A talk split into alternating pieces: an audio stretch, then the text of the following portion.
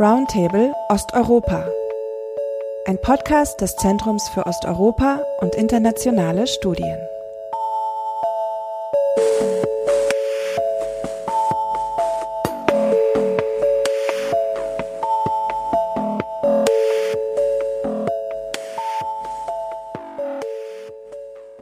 Herzlich willkommen zu einer neuen Folge von Roundtable Osteuropa. Heute geht es in unserer Diskussion um Russland. Wir wollen auf die innenpolitischen Entwicklungen der letzten Wochen und Monate zurückblicken, versuchen sie einzuordnen und auch einen Blick nach vorne zu wagen. Mein Name ist Gwendolin Sasse, ich bin die wissenschaftliche Direktorin des Zeus und mit mir im Studio sitzen Dr. Janis Kluge, Ökonom und Wissenschaftler der Stiftung Wissenschaft und Politik und Dr. Felix Krawatzek, Politikwissenschaftler und wissenschaftlicher Mitarbeiter am Zeus. Beide sind ausgewiesene Russland-Experten. Hallo. Hallo. Hallo. Beginnen wir vielleicht mit einem kleinen Rückblick auf die recht bewegten letzten Monate. Wir hatten uns an regelmäßige Berichte über Proteste an verschiedenen Orten in Russland, vor allem, aber nicht nur in Moskau gewöhnt. Und sie gewannen im Vorlauf der Regional- und Lokalwahlen im September an Bedeutung. Jetzt nach den Wahlen scheint es etwas ruhiger geworden zu sein, sowohl in Russland selbst als auch in der Berichterstattung. Vielleicht ist es ein guter Zeitpunkt für eine Zwischenbilanz.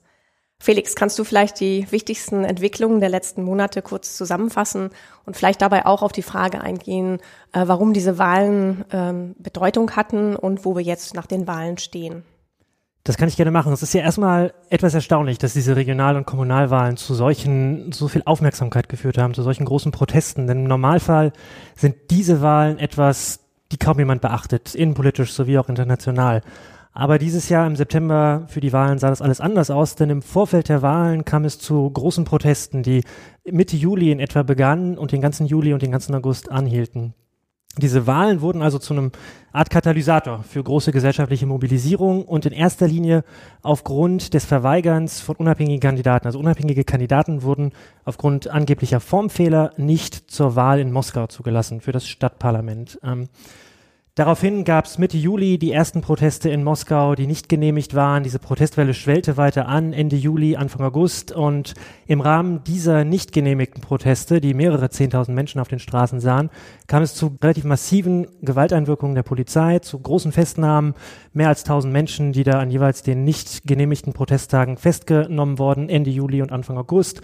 Und diese Protestwelle setzte sich dann fort den gesamten Monat August mit einigen genehmigten Protesten und weiteren kleineren später im August, die dann nicht genehmigt waren. Wir haben also im Sommer, wo normalerweise politisch nicht so viel zu erwarten ist, ähm, eine große gesellschaftliche Mobilisierung, die in dem Ausmaß seit 2011 nach den Parlamentswahlen nicht mehr stattgefunden hat. Das ist erstmal das sozusagen der Kontext dieser Wahl und warum das zu so viel internationaler Aufmerksamkeit geführt hat. Die Wahlen selber verliefen dann relativ ruhig. Der Wahltag war von den üblichen Wahlfälschungen, Wahlmanipulationen begleitet, insbesondere in St. Petersburg, aber es gab keine, keine weiteren Festnahmen am Wahltag selber. Das Ergebnis der Wahl, vielleicht nur ganz kurz, damit wir eine kleine Grundlage haben, ist relativ, muss man doch sagen, unüberraschend. Also die Regierungspartei hat, eigentlich, hat überall die Gouverneure durchbekommen und auch in den Parlamenten weitestgehend die Mehrheit. Es gibt zwei Wahlen, die zu unterstreichen sind. Das eine ist in Chabarovsk ähm, am Pazifischen Ozean. Dort ist das Parlament an die LDPR gefallen, also die ultrakonservative rechtsnationale Partei, die eine Dreiviertelmehrheit im Parlament hat. Und dann sind die Wahlergebnisse von Moskau noch relevant, wo einiges Russland die Mehrheit hat im Stadtparlament, ähm, 25 der 45 Sitze somit das Budget autorisieren kann und im politischen Alltag nicht weiter behindert sein wird. Aber die Oppositionsparteien, die Systemoppositionsparteien haben es dort geschafft, 17 Plätze zu bekommen und Jablaka, also die ähm, sagen, wahre Oppositionspartei, hat ähm, drei plus einen unabhängigen Kandidaten vereint. Also in Moskau haben wir eine etwas stärkere Opposition, aber trotzdem einiges Russland hat nach wie vor die Kontrolle über das Stadtparlament. Kann man in dem Zusammenhang von einer wirklichen Opposition sprechen? Ähm, es sind ja in der Regel entweder unabhängige, sogenannte unabhängige Kandidaten oder Kandidaten, Kandidatinnen der kommunistischen Partei oder der liberalen, sogenannten mhm. liberalen, aber wie du schon gesagt hast, ähm, sehr nationalistischen, rechtskonservativen Partei. Wie muss man sich Opposition heute vorstellen? Also das ist eine Opposition, die den politischen Alltag von der Regierungspartei nicht beeinflussen wird. Das ist eine Opposition, wo wir jetzt nicht erwarten können, dass die dem lokalen politischen Alltag irgendwie beeinflussen werden. Da werden Sachen durchgewunken werden, insbesondere eben das Budget. Das ist ja die Hauptfrage auf der lokalen Ebene, wo Ressourcen aufgeteilt werden. Insofern die Kontrolle ähm, der lokalen Portfolios wird sich da, wird sich da nicht ändern. Es ist ein Symbolerfolg, der beachtlich ist, den man, glaube ich, nicht unterschätzen darf. Aber LDPR und die Kommunisten ähm, werden momentan sind sie keine kein Risiko für den politischen Kurs des Landes. Das ist die Systemopposition, die sind ein Stück weit gezähmt und es ist nicht zu erwarten, dass es da Widersprüche geben wird. Janis, woraus speisen sich denn die Proteste konkret? Es sind ja jetzt auch nicht die ersten Proteste gewesen im Vorlauf der Wahlen. Ähm, man hat den Eindruck, dass auch in der Häufigkeit und in der äh, Verbreitung der Proteste sich etwas verändert hat in den letzten Jahren. Ähm, kannst du das für uns etwas einordnen? Was sind da die sozialen, wirtschaftlichen, auch politischen Faktoren, die diese Proteste beeinflussen? Ja, vielleicht erst ganz kurz noch ein Nachtrag zu Chabarovsk, weil die Situation da sehr interessant ist. Da gibt es eben seit genau einem Jahr einen Gouverneur, der von der LDPR ist. Und äh, man sieht an dieser Wahl, wo, wo das Parlament dann von Dina Rassia zu LDPR gefallen ist, dass eben der Gouverneur so eine entscheidende Wirkung, also entscheidendes Gewicht hat eben beim Ausgang dieser Wahl und welche Mittel diese äh, sozusagen diese politische Rolle äh, Gouverneur auch gibt, um solche Wahlen dann auf der regionalen Ebene für sich zu entscheiden. Zu deiner Frage, also die, wenn man jetzt russlandweit schaut, gibt es natürlich, gab es auch immer Proteste und es gibt aktuell ungefähr ja 2000 Aktionen im Jahr, wenn man den Erhebungen glaubt. Und äh, die aller, allermeisten sind lokal, kurzlebig und haben ganz konkrete Auslöser. Das sind dann auch größtenteils soziale Auslöser. Das heißt, wir haben äh, Proteste, wenn ein Unternehmen geschlossen wird beispielsweise oder wenn die Tarife erhöht werden von der städtischen Versorgung, wenn ein Krankenhaus geschlossen werden soll oder natürlich auch bei der Rentenreform. Das sind sozusagen die ganz konkreten Auslöser und hinter diesen Protesten stehen dann, steht dann zum Teil eben die Systemopposition, die Kommunistische Partei zum Beispiel, die sowas organisieren ähm, auch die Gewerkschaften oder einfach lokale Aktivisten und Betroffene. Also das ist sozusagen diese Grundgesamtheit, wenn man jetzt mal ein bisschen genauer anschaut, diese sehr großen, ja auch in der Qualität zum Teil neuen Proteste in Moskau, also einmal gegen die Verhaftung des Journalisten Golunov hatten wir noch im Sommer vor den Protesten jetzt zu der Wahl, dann sind, sind die die Menschen, die dahinter stehen, eigentlich, also das ist relativ heterogen und das ist nicht irgendwie zentralisiert, sondern es gibt dann zum Beispiel die Kandidaten, die nicht zugelassen wurden, die selber Proteste anmelden. Aber es ist oft so, dass an einem Wochenende dann drei verschiedene Proteste angemeldet sind. Und das heißt, es ist irgendwie, es gibt so ein, es ist auch zum Teil leicht unkoordiniert und diese, diese netzwerkartige Struktur ist natürlich ein Vor- und Nachteil, ist ein Vorteil, weil man nicht einfach irgendwen einsperren kann und dann ist die Protestbewegung vorbei. Aber es ist auch ein Nachteil, weil die Stadtverwaltung in Moskau sehr geschickt eben darin ist, genauso viel anzubieten an Zugeständnis, dass es diese Bewegung und dieses Netzwerk eben in der Mitte teilt, was dann auch im August, Mitte August dann irgendwann passiert ist. Wer protestiert denn genau? Können wir etwas sagen über das Profil der Protestierenden? Felix, du hast dich damit etwas beschäftigt. Ja, das ist eine etwas bunte Mischung, muss man sagen. Also es gibt, das haben wir jetzt auch in, im Zuge der Moskauer Wahlen gesehen, es gibt nach wie vor die alten Kommunisten, die auf der Straße sind. Die Kommunistische Partei hat ein unglaubliches Mobilisierungspotenzial. Das war auch die Partei, deren Proteste Ende August dann nochmal genehmigt worden sind. Ähm, und da gehen dann auch tausende Menschen auf die Straße, die vielleicht eine gewisse Nostalgie haben zur Sowjetunion hin und zu dem Gefühl, dass man damals sich um sie besser gekümmert hat. Das ist so der eine Block. Also ältere Menschen haben Mobilisierungspotenzial und dann natürlich der Block, der mich aus der Forschung heraus interessiert, das sind die Jugendlichen, die unglaublich, unglaublich großen Mengen auf die Straße gehen für ganz verschiedene politische Ziele, aber im Rahmen der Moskauer Wahlen haben wir vor allen Dingen so diese liberal denkenden Jugendlichen auf der Straße gesehen, die für politische, abstrakte, relativ abstrakte politische Ziele, faire Wahlen, auf die sich mobilisiert haben, die Gefahr eingegangen sind, dass sie eingesperrt werden. Teilweise diese Gewalt, die haben viele unserer Zuhörer und Zuhörerinnen sicherlich auch gesehen, die auf den sozialen Medien zirkulierten, also ähm, dass Nationalgardisten Protestierende zusammengeschlagen haben. Das sind die, das sind junge Menschen, die dort das das Risiko eingehen. Und das sind, wenn man sich dann im größeren Bild anschaut, also jetzt in Moskau, die jungen Liberalen, wir haben ja auch Umfragen hier am Zeus durchgeführt und die Jugendlichen, die dort angeben, dass sie protestieren, das sind interessanterweise nicht nur die jungen Gebildeten aus Moskau, sondern aus dem gesamten Land. Also da spielen Faktoren wie Bildung und Einkommen eine wenig relevante Rolle, um zu verstehen, wer denn sagt, dass er protestieren war. Also das, das Profilbild ist innerhalb der Jugendlichen dann relativ weit aufgefächert, eben nicht nur aus der Hauptstadt oder aus St. Petersburg, sondern aus dem gesamten Land mit verschiedenen Bildungsständen und ich glaube, das macht diese Proteste im Augenblick so interessant, auf der anderen Seite aber auch so schwer zu kontrollieren, wie Janis das gerade schon gesagt hat. Sie sind eben sehr vielfältig. Es gibt so richtig keine eine Protestidentität, weil aus ganz verschiedenen Ecken sich heraus mobilisiert wird mit teilweise auch widersprüchlichen Zielen. Können wir vielleicht noch ein bisschen versuchen einzuordnen, welche äh, lokalen Missstände auch äh, Proteste hervorrufen und wie sich dann Proteste, die sich zum Beispiel mit äh, Bauprojekten, mit Müllhalden, mit äh, ähm, einem missglückten militärischen Atomtest auseinandersetzen oder diese politischen Proteste. Also es wird ja auch häufig gesagt, dass diese sogenannten sozialen Proteste apolitisch seien. Das wird auch von den Teilnehmenden häufig so dargestellt. Muss das so sein in einem autoritären Regime? Ist das sicherer, das so zu bezeichnen? Oder sind es auch andere, sind es verschiedene Phänomene, die sich vielleicht auch nicht unbedingt verbinden? Die politischen Proteste, die wir jetzt in Moskau vor allem gesehen haben und eine ganze Reihe von sozialen Protesten, auf die ihr schon kurz angesprochen angesprochen hattet? Also ich denke, dass man diese, diese, diese Trennung nicht so klar machen kann. Das ist letztendlich eine Trennung, die mh, mm, auch ein bisschen von der russischen Führung auf der einen Seite so eingeführt wird, weil man eben sagt, es gibt die einen Proteste, die sind auf irgendeine Weise legitim, weil sie auf Missstände hinweisen und vielleicht auch der Führung eine Möglichkeit geben zu reagieren. Es gibt die anderen Proteste, die sagen eher systemkritisch sind und die sind äh, sind nicht zulässig, weil sie destabilisieren. Also die, das ist so ein bisschen diese Trennung. Aber wenn man sich diese Proteste eben konkret anschaut, dann dann sieht man, dass es ganz ganz schnell von dem einen ins andere kippt und das sind insbesondere in dem Moment, wo wir also die sozialen Missstände, oder wenn wir Proteste gegen soziale Missstände haben oder jetzt diese Umweltproteste, die auch sehr dominant waren in den letzten Wochen, dass es dann in dem Moment, wo der Staat auf diese Proteste reagiert, es dann eben sehr schnell äh, politisch wird, ja, weil es eben dann wiederum Reaktionen gibt auf die harte Reaktion und dann gibt es eben doch eine Auseinandersetzung, die über das ursprüngliche Thema hinausgeht und deshalb ist diese Grenze fließend. Also das ist ganz klar kann man es nicht trennen, aber man, was man auch beobachten kann, ist es teilweise von Seiten der äh, Protestaktivisten Versuche gibt, sich ganz klar als nicht politisch zu positionieren, um eben nicht diese Repressionen auf sich zu ziehen. Und dass man eben ganz klar versucht, Akteure wie beispielsweise Nawalny, die mit dem politischen Profil verbunden sind, dass man die nicht so gerne sofort in so eine soziale, einen sozialen Protest integrieren möchte.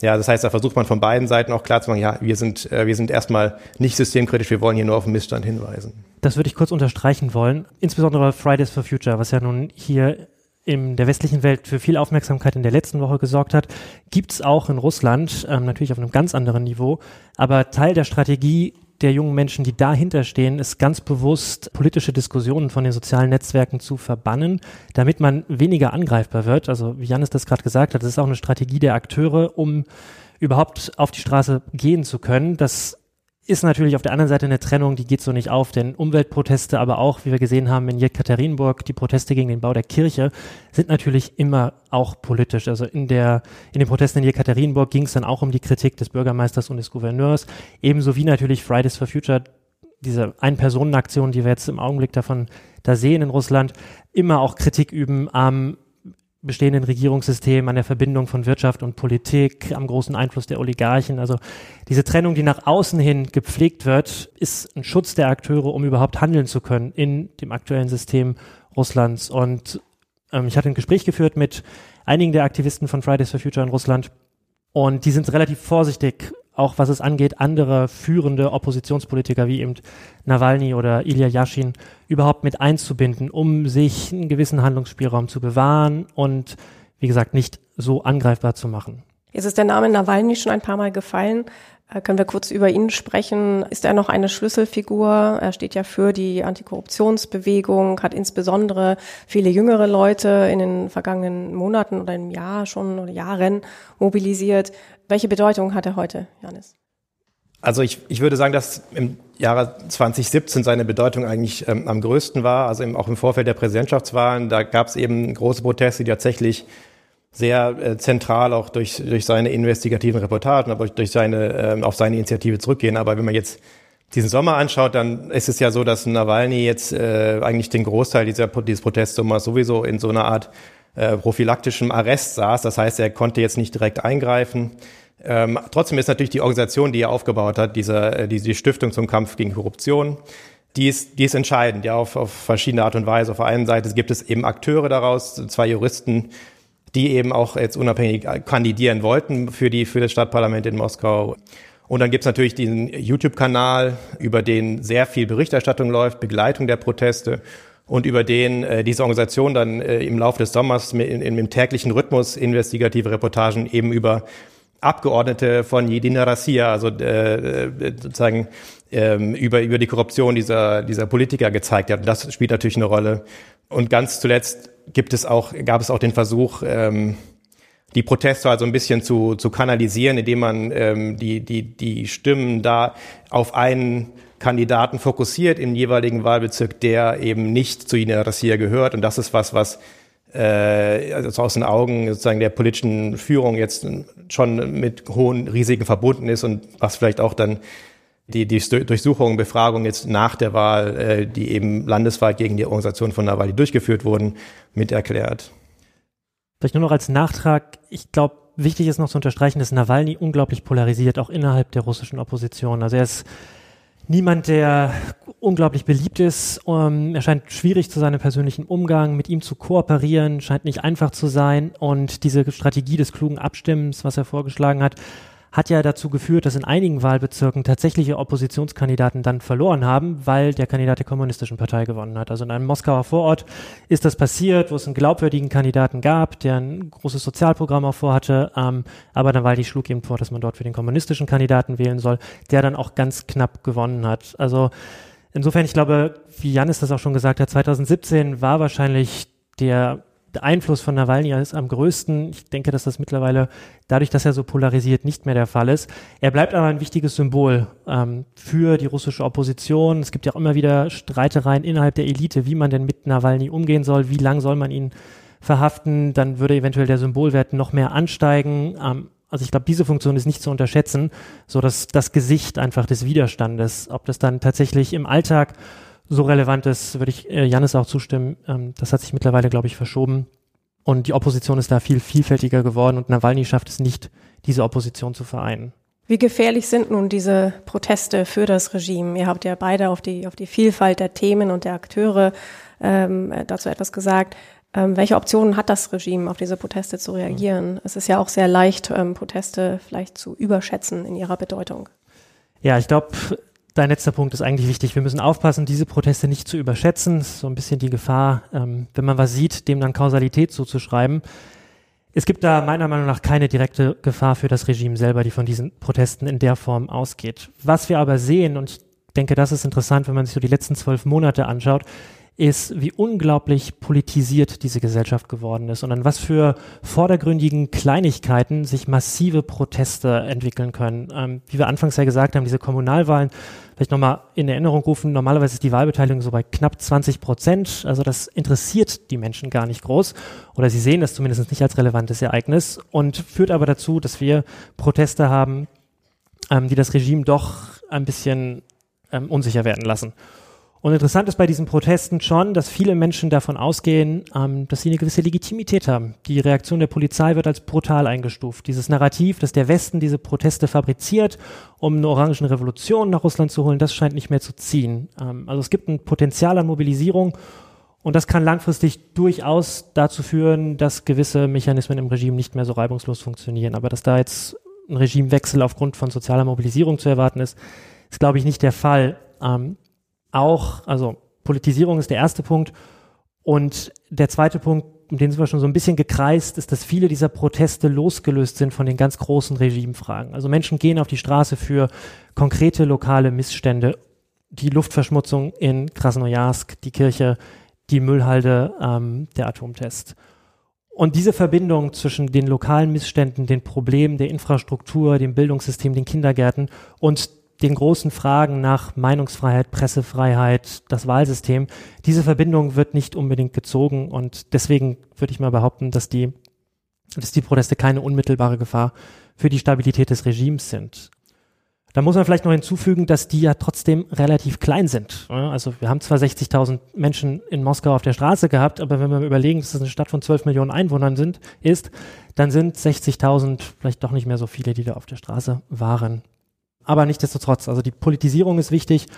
Und was diese Proteste, denke ich, auch aufzeigen, ist, wie sehr die Regierung oder die, die herrschende politische Elite und die Bevölkerung auseinanderdriften. Dass es da ein Stück weit ja, der, der Kontakt verloren ist. Also die Elite ist, hat Schwierigkeiten, die Entwicklung in der Bevölkerung abzuschätzen. Denn diese Fehler, die gemacht wurden im Rahmen der Regionalwahl, die hätte man auch vermeiden können, aber die Regierung oder die ähm, die politische Elite war sich eben so sicher, dass da nichts passieren wird, dass man die Kandidaten trotzdem von den Listen gestrichen hat. Und das ist im Nachhinein wahrscheinlich was, was man bereut, denn diese Proteste wären sonst nicht entstanden. Und somit zeigen die Proteste so ein, so ein Auseinanderdriften zwischen oben und unten. Und wenn das passiert, gibt es natürlich viele Möglichkeiten, wie auch Proteste vielleicht doch weiter wachsen können, aber im aktuellen Stadium. Ja, es sieht jetzt so aus, als hätte sich das Regime mehrmals verkalkuliert und auch dann ähm, mit seiner Reaktion eher noch das Gegenteil bewirkt. Ähm, Janis, wie siehst du das? Was für Optionen hat das Regime, das Protestpotenzial vielleicht wieder abzubauen oder, oder in den Griff zu bekommen? Das geht sicher über einen kurzfristigen Fokus auf die Wahlen oder auf Repressionen hinaus. Ja, äh, nochmal vielleicht ganz kurz nochmal einhaken, würde ich gerne bei der Größe der Proteste. Das kann man natürlich nicht vergleichen mit Protesten, wie wir jetzt in, in Europa haben, weil es äh, die Teilnahme in den Protesten gilt zum Teil als gefährlich. Ja, es gibt da, natürlich haben auch Leute ganz einfach Angst, da teilzunehmen, was ja nachvollziehbar ist. Und es gibt auch sozusagen so einen medialen, sozusagen so eine, eine Decke des Schweigens. Ja, das heißt, man erfährt auch nicht davon, wenn man nicht in den entsprechenden Kreisen ist. Und dann sozusagen, wenn man diese Faktoren berücksichtigt, sind ein paar zehntausend Leute doch schon mal, also das, das ist ganz, ist ganz, ganz schwierig zu vergleichen. Ja, was jetzt die Optionen betrifft, mit dem Protest umzugehen, also es ist natürlich, gibt es auf der einen Seite Versuche, die Koordination zu erschweren. Das heißt, da geht es vor allen Dingen darum, die Absprache im, so im digitalen Raum Internet zu erschweren. Und wir hatten ja dieses Jahr eben ein neues äh, Gesetz für das sogenannte souveräne Internet, das sich auch nach innen richtet, wo es eben auch eine stärkere Filterung von, von Inhalten nach innen geht, wo man eben versuchen möchte, diese Koordination, die ja fast vollständig, also eigentlich vollständig über das Internet abläuft, irgendwie besser kontrollieren zu können. Und wir haben eine, eine Verschärfung der Anwendung des Strafrechts gegen Personen beispielsweise, die einfach per Tweet oder äh, auf Facebook einen Protestaufruf teilen und wenn der Protest dann nicht hundertprozentig genehmigt ist, ist das eben dann ein Straftatbestand und kann zu mehreren Jahren Haftstrafe führen. Das heißt, wir haben sozusagen da die Möglichkeiten oder da die ist eine Strategie eben da zu versuchen, die Koordination zu erschweren. Auf der anderen Seite jetzt zu versuchen, irgendwie die, die Lebensbedingungen zu verbessern, äh, damit das spürbar wird, das ist, ist ganz, ganz schwierig im aktuellen wirtschaftlichen Umfeld selbst wenn man jetzt sehr, sehr viel Mittel in die Hand nimmt, würde das nicht automatisch spürbar werden. Und es gibt, ja, also ich, ich würde sagen, es gibt auch so einen gewissen Vertrauensverlust in der Bevölkerung dahin, dass, dass, dass überhaupt die, die Regierung dazu in der Lage ist und das eigentlich wirklich äh, tun will. Das heißt, selbst wenn es jetzt Ankündigungen gibt, beispielsweise eine, eine große Rentenerhöhung oder etwas in der Richtung, was möglich wäre, ist das, also es ist wie gesagt ganz, ganz schwierig, auch eine dieser Wurzeln der Proteste, nämlich auch die wirtschaftliche Misere, irgendwie da dran zu gehen. Du beschäftigst dich ja in deiner Forschung auch mit der Planung zu Sozialpolitik, Wirtschaftspolitik, auch den äh, sogenannten Nationalprojekten. Ähm, kannst du das für uns etwas ausführen? Denn das wäre ja auch ein, ein Versuch, etwas ähm, längerfristig gedacht, dem äh, Potenzial für Protesten etwas entgegenzusetzen. Ja, also die Nationalprojekte, also ein Schritt zurück, vielleicht gab jetzt am Anfang von Putins vierter Amtszeit, hat er eben einige nationale Ziele ausgerufen und hat per UKs die Regierung beauftragt, für die Umsetzung dieser Ziele zu sorgen. Das sind Ziele wie beispielsweise die Halbierung der Armut, äh, Wirtschaftswachstumsraten, die höher sind als der Durchschnitt der Welt, des Weltwirtschaftswachstums und auch die Erhöhung der Lebenserwartung. Das heißt, äh, sozusagen diese Ziele, die muss man sagen, sind zum, zum größten Teil in der Form jetzt nicht umsetzbar, aber um die umzusetzen, wurden eben diese auch diese Nationalprojekte äh, ins Leben gerufen. Und ähm, es kursierten da erstmal gigantische Zahlen, wie viel äh, in dem Fall Billionen Rubel da investiert werden sollen. Also in Euro umgerechnet waren das so über 300 Milliarden Euro, was schon viel wäre. Aber es war eben auch zum Teil ein gewisser Etikettenschwindel dabei, weil man einfach bestehende Programme, wie zum Beispiel das, das Mutterkapital, so eine Förderung für, für Familien einfach, das schon seit über zehn Jahren besteht, einfach in ein Projekt überführt hat und dann wurde das plötzlich eine sehr große Zahl. Alleine dieses Programm sind 30 Milliarden. Also das heißt, da ist dann gar nicht so viel neu ausgegeben worden, weil man gar nicht so viel neu ausgeben will. Also es ist weiterhin die Politik auch erstmal für, für finanzielle Stabilität zu sorgen, auch bei niedrigeren Ölpreisen.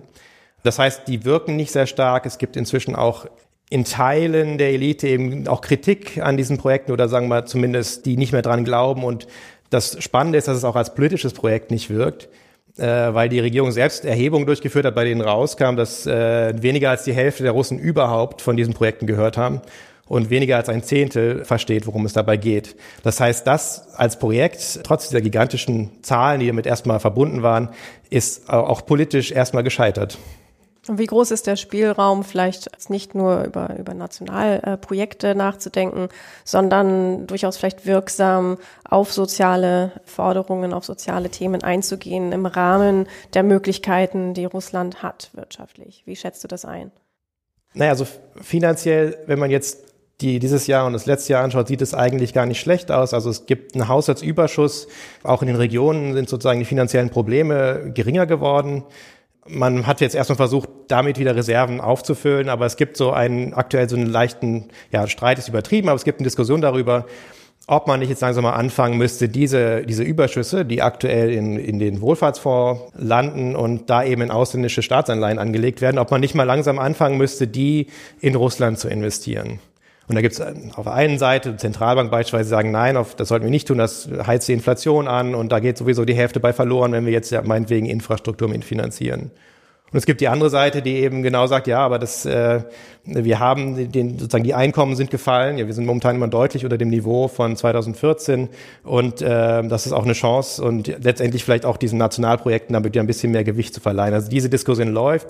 Ich vermute, dass es darauf hinauslaufen wird, dass man weiter versucht, die Reserven aufzubauen, weil die Wahrnehmung, dass äh, über, über Wirtschaftssanktionen beispielsweise oder die, äh, das Auf und Ab des Ölpreises, dass von da aus noch äh, finanzielle Gefahren ausgehen können, die ist immer noch sehr stark, insbesondere weil es im letzten Jahr eben nochmal eine, eine harte Sanktionsrunde gab. Das heißt, hier würde ich sagen, die Präferenz ist eindeutig trotz des Verfalls der Zustimmungsraten, trotz der Proteste und trotz des Verfalls der Einkommen erstmal zu sagen, nein, wir müssen jetzt die Reserven aufstocken, um sagen diese diese und, und, und diese finanzielle Festung weiter aufzubauen. Und damit würde sich das Regime zumindest Zeit kaufen. Genau, also ich meine, natürlich besteht irgendwann die Möglichkeit, auch diese, diese Reserven einzusetzen für innenpolitische Zwecke, wenn es mal drauf ankommt. Aber wie gesagt, ich denke, das ist, ist in der Umsetzung dann eben ist, ist gar nicht so einfach. Also ich würde das nicht, nicht eins zu eins sehen letztlich, ähm, aber letztlich ja, letztlich gibt es jetzt einen gewissen Puffer, mit denen man dann vielleicht die Verwerfungen, die vorkommen können, vielleicht bei der Duma-Wahl 2021 oder vielleicht dann Richtung Präsidentschaftswahl, wo man dann vielleicht nochmal doch irgendwie was Spürbares macht. Aber äh, also wie gesagt, dass die, die, die Mittel momentan sind immer noch relativ knapp und man möchte eigentlich äh, erstmal versuchen, ohne das auszukommen. Felix, ich wollte noch mal auf ähm, deine Forschung zur Jugend in Russland und auch in anderen Teilen Osteuropas zu sprechen kommen, aber wir beschränken uns heute auf Russland. Wie äh, benutzt du einen Begriff wie Generation oder generationellen Wandel? Ähm, sehen wir da die Anfänge davon in Russland? Und wenn ja, könnte das ja ganz verschiedene Dinge bedeuten. Es ist eventuell auch eine Generation, die nichts anderes kennt als das derzeitige Regime. Aber du sprachst vorhin auch schon über die äh, prominente Rolle von Jüngeren in den Protesten zum Beispiel generationellen Wandel haben wir auf jeden Fall in Russland, haben wir in jeder Gesellschaft ja permanent, aber was im Augenblick in Russland bemerkenswert ist, ist, dass die Akteure, die jetzt 2019 auf der Bühne stehen, die jungen Menschen, die protestieren, das sind Personen, die keinen anderen Präsidenten als Putin gekannt haben und die auf der anderen Seite 2010, 2011 noch nicht unbedingt aktiv waren, aber die auf jeden Fall nicht aktiv waren ähm, im Kontext der Orangenen Revolution, die ja auch in Russland zu Mobilisierungen geführt hat. Also wir haben da eine junge Generation, die auf der Straße ist, die diese prägenden Erfahrungen vielleicht der ähm, früheren großen Mobilisierungen, die es unter Putin schon gab, nicht mitgemacht hat. Und unter den führenden Aktivisten haben wir mittlerweile auch Personen, die, also die sind jünger als wir alle hier im Raum, ähm, zum Beispiel Lyubov Sobol, ähm, 1986 Jahrgang, also das ist jemand, der, die ist 31, die Frau, hat eine fünfjährige Tochter, ähm, das ist eine neue Generation, die dort, die dort auf die Straße geht. Auf der anderen Seite heißt das aber natürlich nicht, dass diese junge Generation komplett hinter diesen neuen Aktivisten steht, sondern die junge Generation, und das haben wir mit unserer Forschung hier am Zeus auch gezeigt, ist natürlich auch in sich wieder widersprüchlich, hat verschiedene Erwartungen. Ein Punkt, ähm, auf den sich die meisten einigen können, ist so ein bisschen das, was Janis auch angesprochen hat, ist es geht um die Verbesserung der Lebensstandards. Das ist etwas, was viele junge Menschen, auch aus der jungen Generation, nach wie vor als die wichtigste Priorität des Regimes ansehen. Und diese Perspektive ist insbesondere unter denen zu finden, die nicht in Moskau oder Petersburg leben. Also Jugendliche außerhalb der zwei, zwei Haupt, großen Hauptstädte sehen das als die, als die erste Aufgabe an. Was man schon noch sagen kann bei den jüngeren Personen, die wir in unseren Surveys mit drin haben, ist, dass es einen großen Wunsch gibt, ähm, Proteste als legitim anzusehen. Also dieser Wert, Der ist jetzt mittlerweile bei 80 Prozent. Ähm, 2019, als wir diese Umfrage durchgeführt haben, im Frühjahr, also noch vor den Moskauer Protesten, sagen 80 Prozent entweder, dass alle Proteste legitim sind oder in den meisten Fällen Protesten legitim sind. Und der Wert war 2018 noch bei 50 Prozent aufgeteilt auf die beiden in einigen Fällen und in allen Fällen ähm, legitim. Das ist etwas, wo sich die jüngere Generation abgrenzt von, von der älteren Generation, dass Proteste als legitimes Mittel ähm, des politischen Ausdrucks gesehen werden. Und die Protestteilnahme ist auch gestiegen in, innerhalb der letzten zwölf Monate. Also wir reden jetzt über knapp sieben Prozent der Jugendlichen, die an politischen Protesten teilgenommen haben. Und nochmal kurz zu dem zurück, was ich anfangs gesagt habe. Da geht es nicht um die wirtschaftliche Situation oder den Bildungsstand, um zu verstehen, wer protestiert, sondern das sind eher solche Faktoren wie Netzwerke. Hat man Freunde, die demonstrieren gehen? Ist man, diskutiert man Politik regelmäßig mit Freunden? Und das sind wiederum dann interessante Faktoren, weil die darauf hindeuten, wie vernetzt ähm, und vielleicht auch wie, wie, wie verbunden diese Proteste miteinander sind. Und wer Freunde hat, die protestieren waren, das sind immerhin 12 Prozent. Also man kennt Personen, die protestieren waren. Man redet darüber. Es scheint in der jungen Generation so eine Art doch geteilte Erfahrung zu geben, dass man ja an Protesten entweder aktiv selber beteiligt war oder Bekannte hat, die dort teilgenommen haben. Und wenn wir dann nochmal schauen, wie im August die Polizei reagiert hat auf die Proteste, haben wir da jetzt natürlich eine neue Erfahrung unter den jungen Menschen, die sich, die sich teilen wird. Und das ist die Erfahrung der Gewalt von der Staatsmacht. Und die, die Sicherheitskräfte haben in den Umfragen konnten wir das immer wieder feststellen, unglaublich hohe Vertrauenswerte gehabt in Russland und die sind stabil. Das sind die Sicherheitskräfte und die Armee, die relativ, die mit die höchsten Vertrauenswerte im gesamten Land haben. Und da muss man mal sehen, was passiert, nachdem im August ähm, die Nationalgardisten dann so auf die jungen Menschen eingeschlagen haben, ob denn diese Bilder, die auf, Kontakt hier, Twitter und andere soziale Kanäle geteilt worden sind, ob das eventuell eine Auswirkung darauf hat, ob man den Sicherheitskräften nach wie vor so viel Vertrauen schenkt, wie das im Frühjahr 2018 noch der Fall war. Laut Verfassung endet ja Putins Amtszeit 2024. Wir wollen jetzt nicht spekulieren, was danach kommt und ob dann überhaupt etwas anderes kommt. Das machen wir zu einem späteren Zeitpunkt. Aber äh, meinst du, Janis, dass gerade auch durch schon dieses Datum äh, und die Möglichkeit einer, einer Veränderung, gerade Bewegung ins System und in die Gesellschaft kommt? Oder würdest du diese Verbindung gar nicht so herstellen?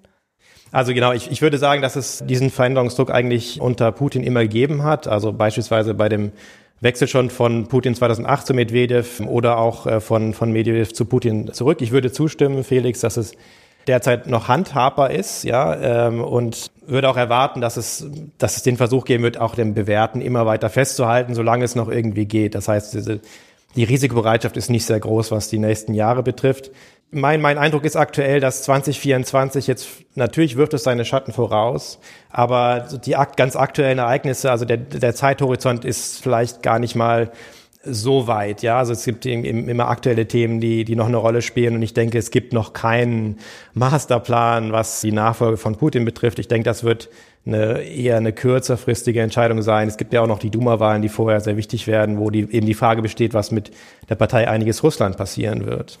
Und auch von dir, Felix, der Blick nach vorn. Ähm, wie meinst du, geht es weiter mit sowohl mit Protesten, aber auch mit äh, politischen Dynamiken generell? Es kommen noch Lokal-, Regionalwahlen, die Duma-Wahl wurde gerade angesprochen. Ähm, worauf müssen wir achten in den kommenden Monaten und Jahren? Also ich würde da auch Janis zustimmen, dass 2024 ist ein relevanter Fluchtpunkt für die Entwicklung der nächsten Jahre unter diesem Wandelspunkt, der kommen wird, unter dieser, ähm, unter dieser Zäsur, wird sich jetzt vieles muss man jetzt vieles lesen, was passiert. Also die, die nächsten Proteste, die nächsten Wahlen.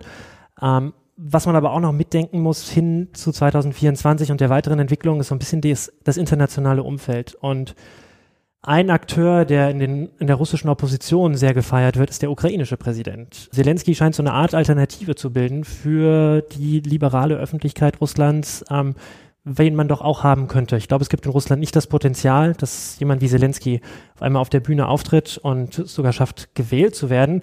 Aber er übt durch seine Präsenz einen gewissen Druck aus auf das russische Regime und er schafft Erwartungen gerade unter den Jüngeren wieder in, in Russland. Und wenn Zelensky schafft, in der Ukraine zu Erfolg zu kommen, und ich meine, bisher sind da auch, ist noch vieles auf Versprechungen basierend, aber wenn Reformen durchgeführt werden, die den Lebensstandard in der Ukraine verbessern und wenn es weiterhin zu Annäherungen kommt, wenn auch vorsichtigen zwischen Russland und der Ukraine, kann ich mir vorstellen, dass dieser internationale Faktor sehr relevant sein wird für Überlegungen, wen man 2024 eigentlich als Nachfolger von Putin ins Rennen schickt. Auf 2024 hin selber, glaube ich, also es ist ja etwas, was auch in den russischen Medien viel diskutiert wird. Ich glaube, da ist unglaublich viel momentan denkbar. Man muss sehen, wie also der internationale Faktor und auch was für Proteste sich vielleicht noch an anderen vermeintlich unwichtigen Ereignissen entzünden können. Also nächstes Jahr sind erstmal die Regionalwahlen. Die waren jetzt dieses Jahr auf einmal unglaublich wichtig. Wer weiß, was nächstes Jahr passiert im September, wenn gewählt wird. Und dann ein Jahr darauf, 2021, dann, dann die Duma-Wahlen. Also da stellt sich, wie Janis schon gesagt hat, die Frage der Partei. Was passiert mit einiges Russlands? Die Frage, was die Systemopposition macht, ob die kommunistische Partei, ähm, LDPR oder gerechtes Russland, ob sich da vielleicht Machtansprüche herauskristallisieren, dass sich die Kommunisten doch ein bisschen umorientieren, wenn sie jetzt neues Momentum gewonnen haben. Das ist alles ganz schön schwer abzuschätzen. Plus eben dieser unsichere Faktor, eine politisierte Gesellschaft, die jetzt in jüngster Zeit wieder Mobilisierungserfahrung gesammelt hat und die auch keine Angst davor hat, auf die Straße zu gehen. Also die massive Gewalteinwirkung Anfang August hat ja nicht dazu geführt, dass weniger Menschen auf die Straße gegangen sind, sondern hat das Protestmomentum hat angehalten und jetzt auch mit den neuen Medien ähm, versuche, diese ganzen Protestschikanen zu umgehen, mit diesen Einzelaktionen, die insbesondere im Rahmen der Umweltproteste ausprobiert werden. Muss man auch mal sehen, wo das hinführt. Also damit erreicht man eine große Öffentlichkeit, man steht in einer Schlange und man protestiert immer einzeln an einem symbolisch wichtigen Ort. Es wird davon ein Foto genommen und dann wird das Ganze über verschiedene soziale Kanäle geteilt. Das scheint zu einer Aufmerksamkeit zu führen. Wenn sich das als Praxis institutionalisiert, ist das etwas, was unglaublich schwer handhabbar ist von oben. Denn bei den ähm, Umwelt Protesten vom letzten Freitag. Es gab dann natürlich die Polizei, die an diesen Orten auch mit dabei war, aber die können da ziemlich wenig machen, wenn die 17-Jährigen da stehen mit ihrem Plakat, aber eben sich nicht weiter absprechen und keine gemeinsame Aktion durchführen. Und da ist, glaube ich, viel Potenzial bis 2024 zu erwarten, was neue Formen der Proteste angeht. Und man ist kreativ, man ist aber eben nicht geeinigt. Es gibt keine eindeutige Protestidentität, selbst innerhalb der Opposition. Und das macht dieses, ähm, diese Entwicklung dahin, glaube ich, auch so ergebnisoffen. Jetzt hast du nochmal sehr schön angesprochen, dass es verschiedene Arten von Lernprozessen gibt, sowohl unter den Protestierenden in der Gesellschaft, aber eben auch in einem autoritären Regime. Und äh, wenn beide gleichzeitig lernen, dann können daraus, glaube ich, noch ganz interessante Dynamiken entstehen. Wir bleiben an den Themen dran, aber für heute erstmal an euch beide, Janis Kluge und Felix Krawatzig, herzlichen Dank für die Diskussion. Gerne. Danke.